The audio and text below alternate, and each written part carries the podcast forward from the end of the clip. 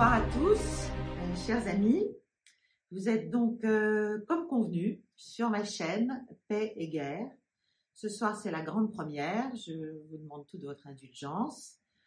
Nous sommes encore, nous ne sommes pas des, professionnels, n'est-ce pas? Donc, il y a encore quelques petits réglages à faire. Euh, on va s'améliorer. Néanmoins, il faut bien commencer.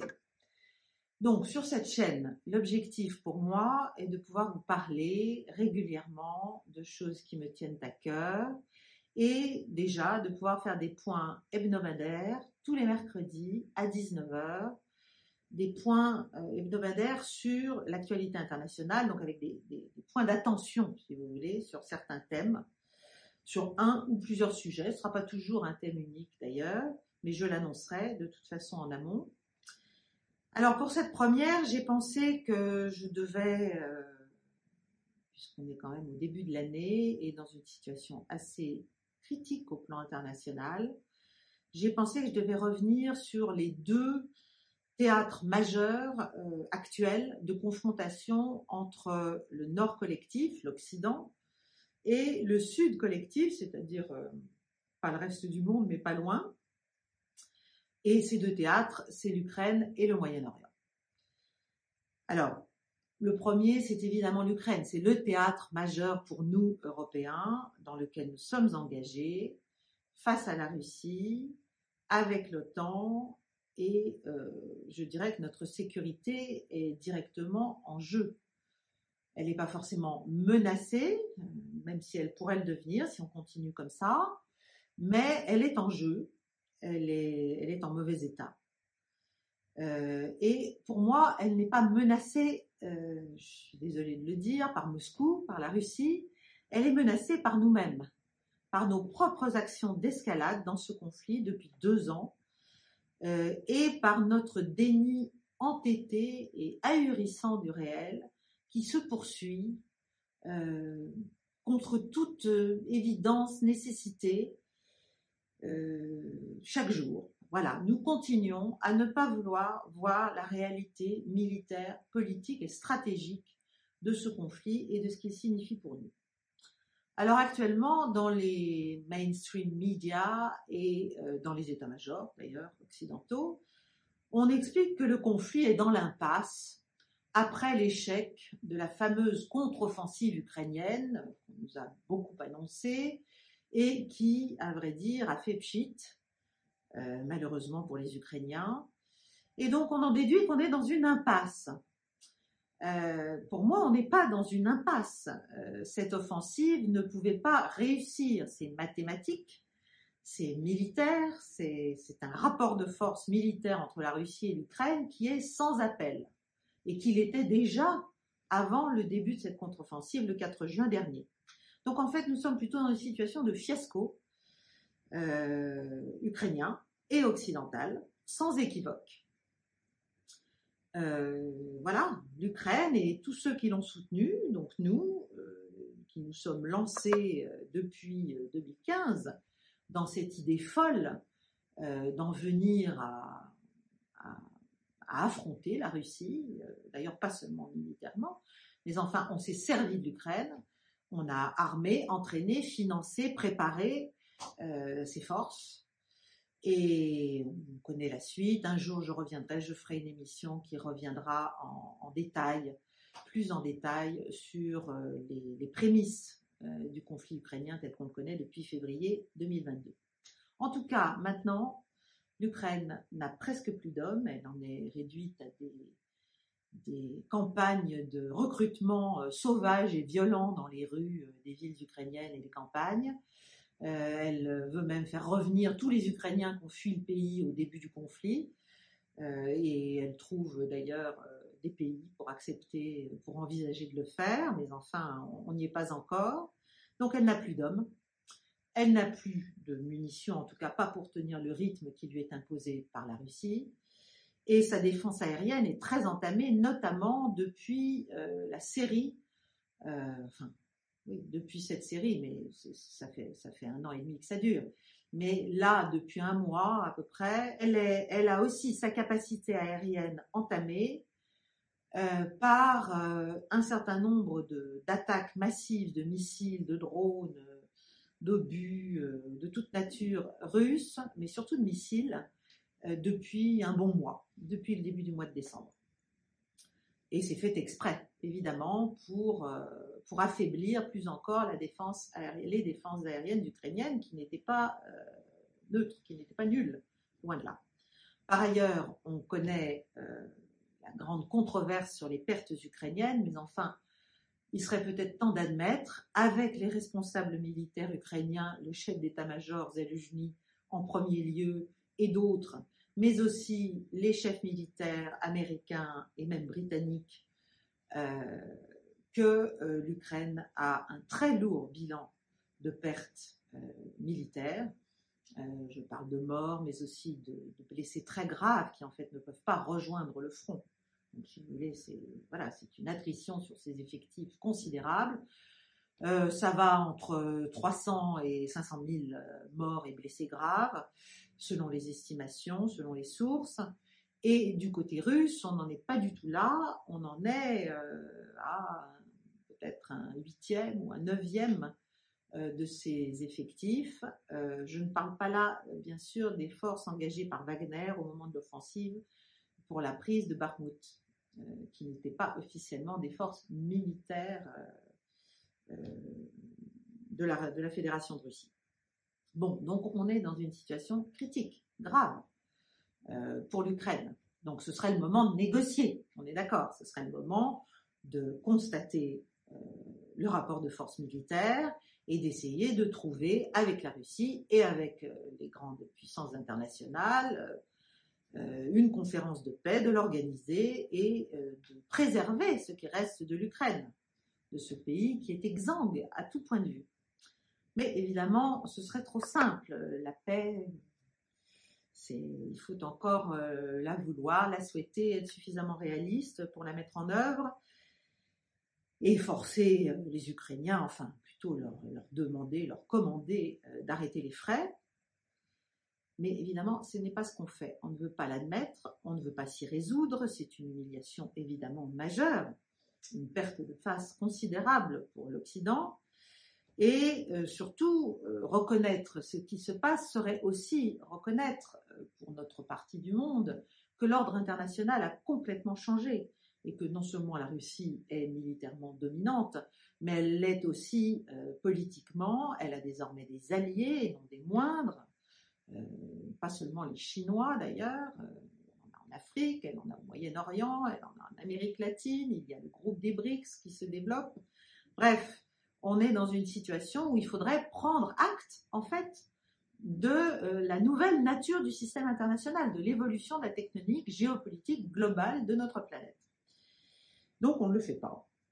Et donc, que fait-on? On poursuit l'escalade. Alors, les derniers éléments de l'escalade, eh bien, c'est que Kiev, euh, les forces armées ukrainiennes, mais aidées bien sûr par nous, par les autres, euh, notamment par les Britanniques, euh, aurait abattu deux gros avions au-dessus de la mer d'Azov. Alors, des avions qui sont des avions en fait de surveillance, de détection, de renseignement, de commandement aéroporté. Donc un Beriev A-50 qui est en fait un AWACS à peu près, et un Ilyushin 22, donc au-dessus de la mer d'Azov. Alors, sur le Beriev A-50, il semblerait que peut-être il ait été effectivement touché et qu'il soit tombé euh, dans la mer. L'Ilyushin, lui, a pu atterrir en urgence. Euh, le Kremlin dit qu'il ne s'est rien passé, qu'il n'a pas d'informations, mais c'est un grand classique. Euh, la Russie ne, parle pas en fait de ces, pertes, très très peu. donc on a des sources par ailleurs, mais on ne sait pas officiellement ce qui se passe. néanmoins, elle a encore sept avions de euh, de ce type-là, Meriev A50, AWACS. Donc, euh, euh, au plan opérationnel immédiat, ça ne va pas a priori gêner sa surveillance, même si les Britanniques sont ravis de pouvoir dire que ça risque de la gêner dans sa couverture aérienne du champ de bataille. Bon, donc ça, c'est les derniers événements. Évidemment, pour le reste, les combats se poursuivent partout sur la ligne de front. La Russie est en position de défense active, c'est-à-dire ça n'est plus la défense flexible de la phase précédente où elle se retirait assez volontiers en fait d'endroits où elle considérait qu'elle allait avoir des pertes trop importantes, puisqu'elle est très préoccupée de conserver ses forces, euh, contrairement aux Ukrainiens qui se sont lancés dans des assauts désespérés et absolument meurtriers. Mais là, elle est passée à une défense active, c'est-à-dire euh, un peu plus, euh, non pas offensive, mais un peu plus directe et, un peu plus massive, en tout cas, sur l'ensemble du front, notamment dans la région de Kharkov. Et on explique, euh, en voyant cela, donc en niant comme d'habitude euh, ce que veulent faire les Russes, quelle est leur, quelle est leur stratégie, etc. Puisqu'on a expliqué qu'ils n'en avaient pas, qu'ils étaient en short pendant des mois. Bon là, on ne peut plus dire ça, mais on explique qu'en fait, ils sont sur le point de lancer une grande offensive de printemps et, et que et qu'il faut donc se préparer à y faire face pour les forces ukrainiennes, ce qui justifierait un soutien renouvelé à Kiev. Il y a aussi même, et ça c'est fou, un document de la Bundeswehr, l'armée allemande, qui a été révélé, enfin qui a été leaké par, par Bild, euh, et qui euh, sont en fait les scénarios euh, des Allemands, d'après des sources, des informations, expliquant comment la Russie va se lancer, va se préparer cette année carrément à attaquer le flanc oriental de l'OTAN, c'est-à-dire la Pologne, les Pays-Bas, jusqu'à Kaliningrad, elle va euh, faire tout cela avec la Biélorussie, etc., etc. Donc on est toujours euh, dans la même construction de l'ennemi pour justifier nos préparatifs, nos postures offensives et gagner du temps, puisque nos arsenaux sont vides. Et il nous faut donc gagner du temps et donc expliquer que cette offensive approche, que la Russie va se jeter à la gorge euh, des pays européens, de certains pays européens de l'Alliance et qu'il est urgent de faire quelque chose. Alors tout ça, bien sûr, c'est dans le cadre de l'échec de cette contre-offensive ukrainienne de l'été, de l'automne, et puis de cette fatigue de l'Ukraine, comme on disait, c'est-à-dire qu'on commençait à se dire, euh, à Washington notamment, euh, mais aussi en Europe, que tout cela était fort cher pour des résultats militaires euh, assez maigres. Euh, et puis il y a eu le sommet de Vilnius de l'OTAN l'été dernier, où là les, puissances de l'OTAN n'ont pas osé, enfin ont compris qu'il ne fallait pas déclarer que l'Ukraine rentrerait dans l'OTAN. C'est pour ça qu'on a trouvé l'Europe comme second choix, comme premier stade, mais qu'en revanche, si elle ne peut pas rentrer dans le temps, ça n'empêche pas les pays européens, membres de l'Alliance, euh, quels qu'ils soient, d'ailleurs les États-Unis aussi bien sûr, de l'aider au plan bilatéral. Et c'est en train de se mettre en place.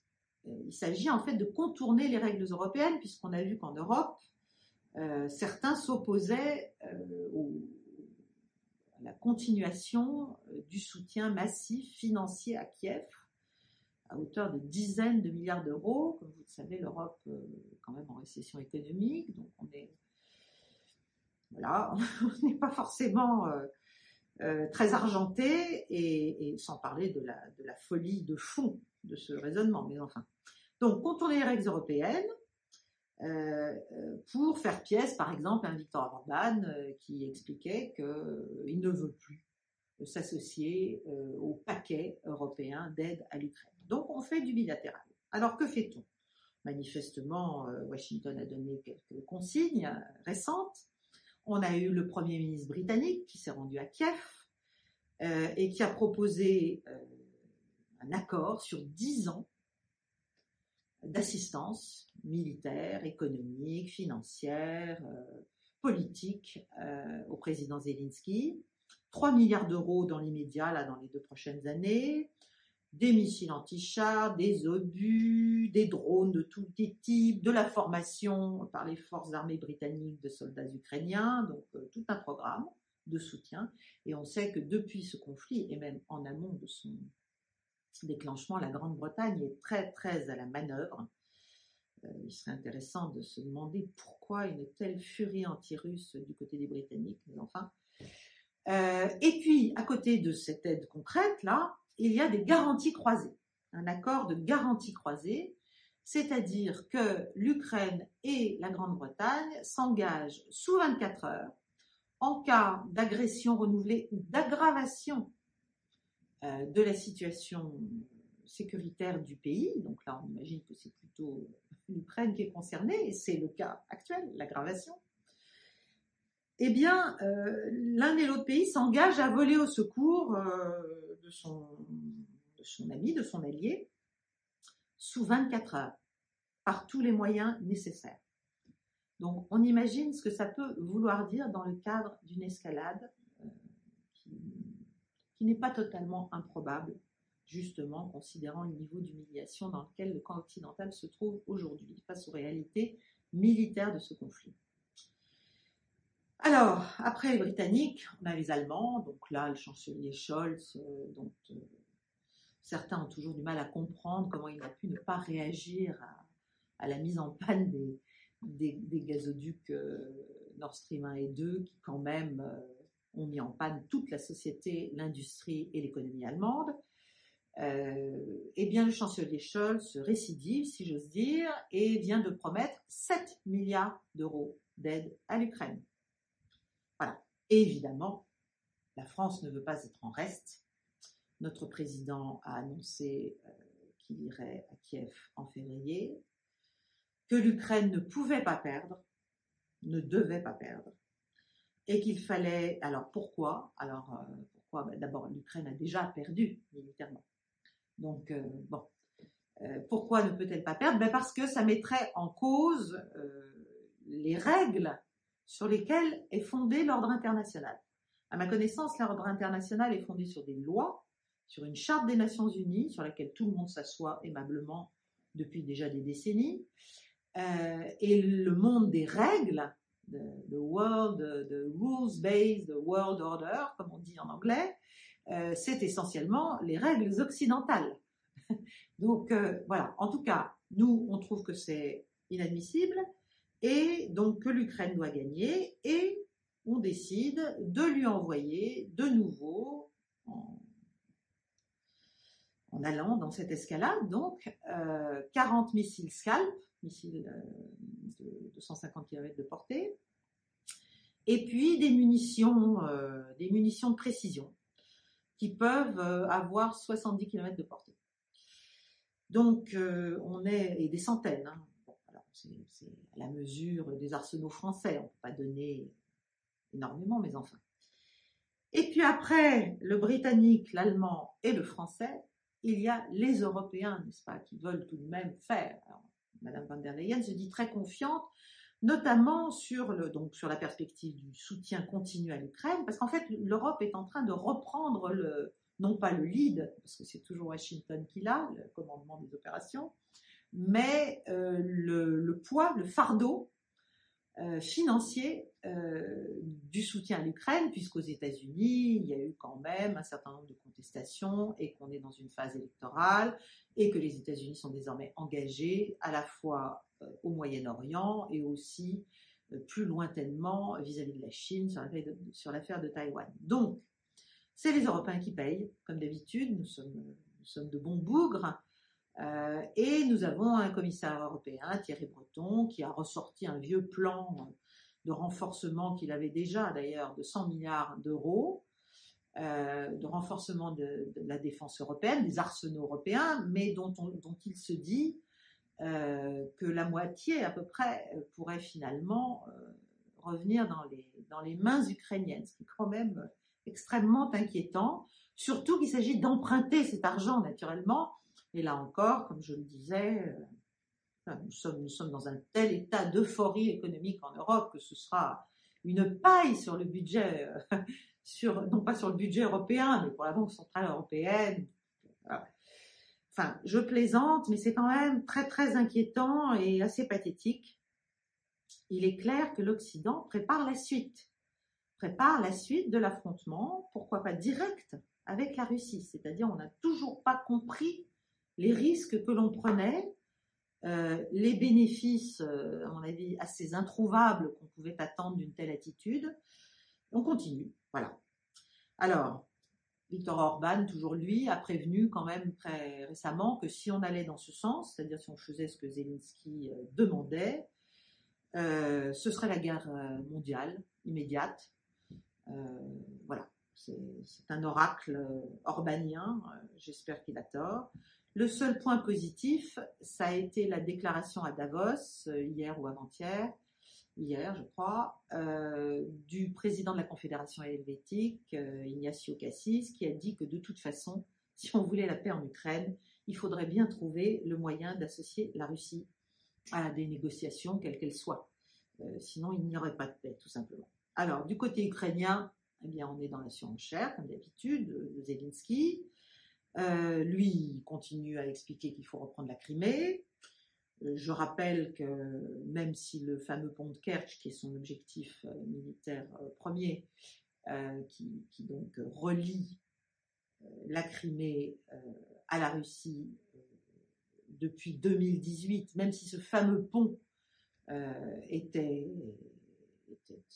n'était plus effectif, ne marchait plus, n'était plus praticable, la Crimée avant était reliée déjà à la fois par les airs et par, euh, la terre, euh, à la Fédération de Russie, et que je ne pense pas que ça change grand-chose, euh, si ce n'est rendre encore plus furieux et peut-être précipiter les opérations à Odessa. Ça, ne changera pas grand-chose à la détermination russe à conserver cette péninsule. Donc, voilà, lui, Zelensky, il est toujours dans, dans, une, dans une surenchère. Euh, il, est, il continue à expliquer que donc euh, il faut aider l'Ukraine, il faut, il faut absolument faire en sorte que, euh, que ça se passe bien. Et pour lui et que, et que l'Ukraine, d'ailleurs il a toujours le même plan de paix, 10 points, un plan de paix absolument euh, comment dirais-je, absolument utopique, où en fait il récupère tous les territoires qui sont déjà intégrés dans la Fédération de Russie, il récupère la Crimée, il fait payer la Russie, euh, il lui fait payer des compensations, enfin, c'est comme s'il ne se passait rien sur le champ de bataille s'il n'avait pas remarqué qu'il y avait une guerre qui était menée. Plus grave, enfin, euh, pour finir ce petit euh, panorama euh, du, théâtre ukrainien, il y aurait, il se dit, qu'il y aurait actuellement déjà des forces britanniques, ukrainiennes, mais pas seulement, enfin des forces de pays de l'OTAN, sous uniforme ukrainien toujours, dans la région de Kharkov, où donc les Russes progressent très très doucement, mais aussi dans celle de Kherson et d'Atevka.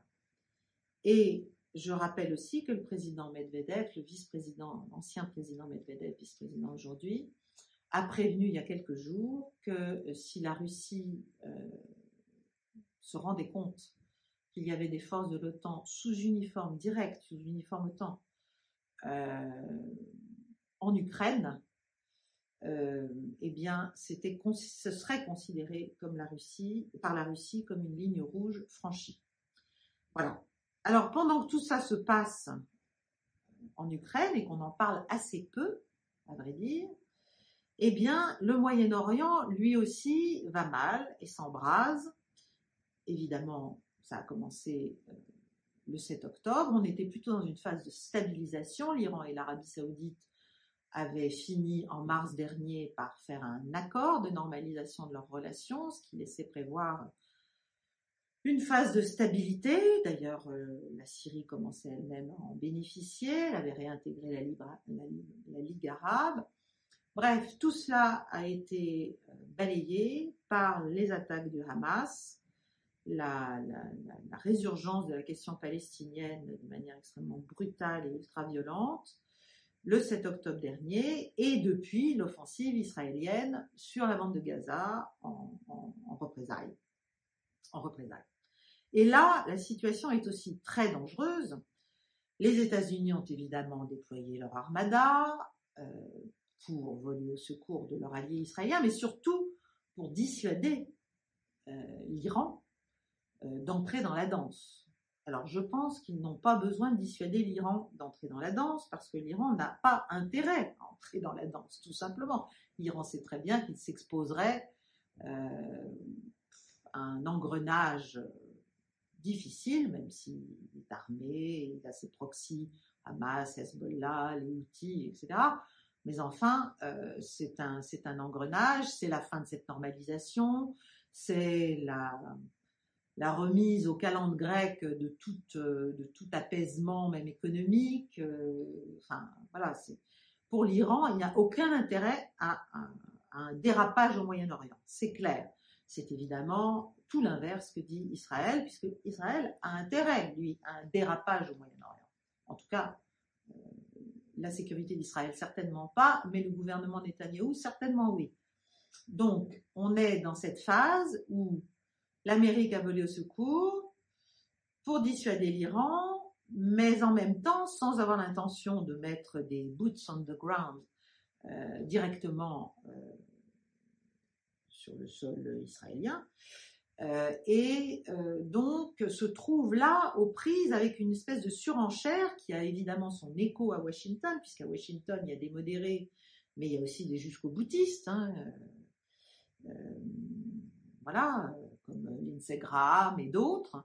Puis il y, en a, il y en a partout, il y en a à la Maison Blanche, il y en a au Pentagone, il y en a au département d'État, il y en a dans les services. Bon. Donc il y a deux camps aux États-Unis. Au Pentagone, il y a quand même euh, des gens aussi assez raisonnables qui expliquent que euh, entrer en guerre au Moyen-Orient, certes, ça peut être intéressant pour le président Biden en période électorale, euh, mais c'est aussi assez risqué euh, parce que pour l'instant, il y a plutôt une coalition, un isolement d'Israël euh, par toutes les puissances du Moyen-Orient, et euh, il n'est pas certain du tout que, que l'Amérique puisse tenir sur un, affrontement finalement sur deux fronts. Donc, deux fronts, ça fait beaucoup. L'Europe et le Moyen-Orient en même temps, surtout si la Chine, l'Iran, la Russie, qui sont d'accord dans toutes les enceintes internationales, venaient à s'y liguer et à, voilà, à protéger l'Iran en fait, à protéger l'Iran et à protéger leurs intérêts au Moyen-Orient. Euh, Vladimir Poutine a dit qu'il ne laisserait pas son allié euh, iranien seul. Donc c'est là que le risque d'engrenage est très inquiétant. Les outils, évidemment, sont les plus actifs, avec peut-être le Hezbollah, mais les outils sont presque encore plus, plus offensifs en ce moment en mer Rouge avec donc des conséquences commerciales importantes pour le trafic international et bien sûr pour Israël. Je ne reviendrai pas sur toutes les frappes. Nous avons, enfin les Britanniques, la, France, Dieu merci, s'est tenue à l'écart, mais les Britanniques et les Américains ont frappé les 12 et 13 euh, janvier, là, euh, des positions au Yémen. Euh, sans grand résultat pour pour l'instant, mais en tout cas, moi, il me semble qu'il y a une convergence d'intérêts entre les Américains, chacun pour des raisons différentes, les Russes et les Chinois, et les Iraniens, bien sûr, pour que ça ne dérape pas complètement et qu'on ne parte pas dans quelque chose qui pourrait devenir assez incontrôlable, une espèce d'onde de, de choc, euh, d'effet de domino. Donc, que faut-il faire face à cela? Que faut-il faire pour enrayer cet engrenage? Je rappelle aussi euh, qu'il y a eu, euh, hier ou avant-hier, euh, des frappes du commandement des gardiens de la Révolution. Donc là, c'est l'Iran. alors, en représailles aux assassinats de certains de leurs alliés et soutiens qui ont été perpétrés récemment, notamment par les Israéliens, mais enfin, on est, voilà, on est vraiment sur une ligne de crête au Moyen-Orient. On est sur une ligne de crête aussi euh, en Ukraine. Et il ne faudrait pas que ces deux lignes de crête euh, se rejoignent euh, pour devenir une ligne de sang extrêmement préjudiciable aux intérêts, bien sûr, des Européens, mais aux intérêts de tous. Donc, que faut-il faire? Ben, Moi, je n'ai qu'un mot. Ça s'appelle le cessez-le-feu. Ça s'appelle le cessez-le-feu en Ukraine et ça s'appelle le cessez-le-feu au Moyen-Orient. Euh, la Chine et la Russie l'appellent de leur vœu, elles ont condamné évidemment euh, ce que faisaient, les frappes américano-britanniques. sur les positions outils, puisqu'elles sont illégales, en effet.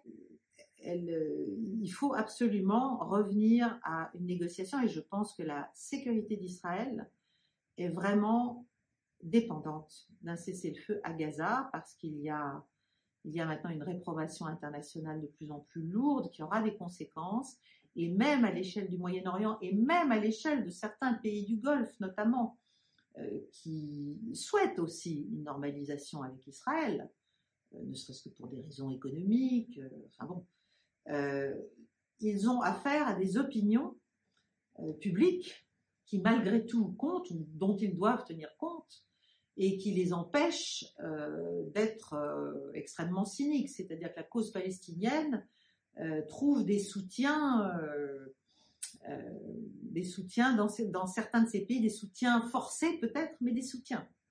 Donc il faut sortir de cette dynamique très vite. Et pour cela, il faut retrouver un truc qui s'appelle la diplomatie.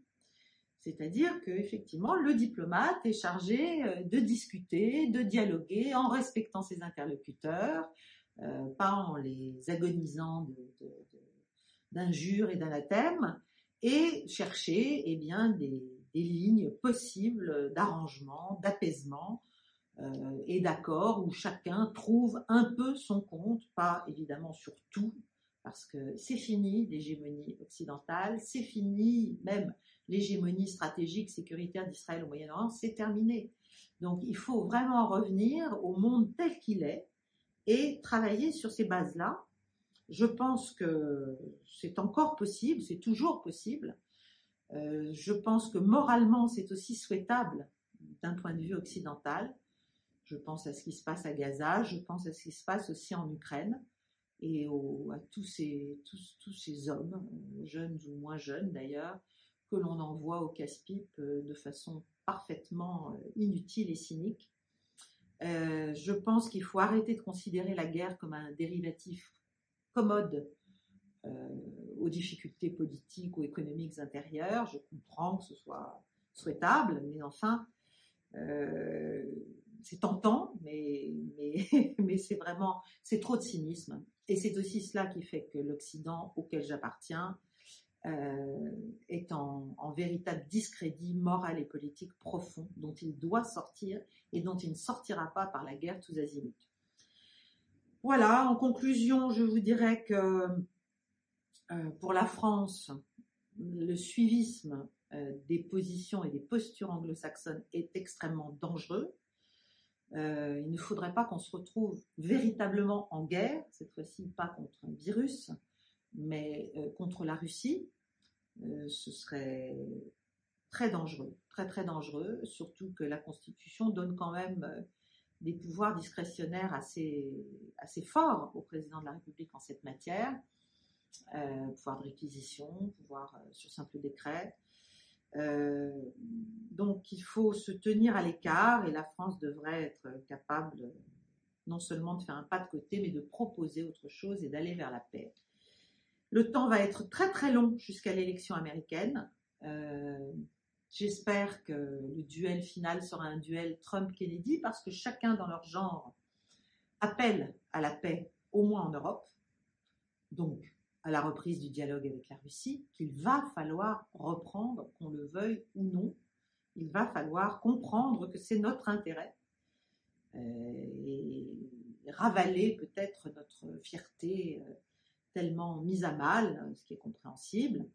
Mais il faut que la paix en Europe revienne, il faut que la sécurité européenne soit rebâtie. Je vous laisserai sur ces mots d'espoir euh, je vous demande, euh, je vous donne rendez-vous d'abord la semaine prochaine, mercredi à 19h. Et euh, je vous demande de liker, de partager et évidemment de vous abonner à cette chaîne. Plus nombreux vous serez, plus heureuse je serai et plus je pourrai faire de choses. Je vous remercie et je vous souhaite une bonne soirée.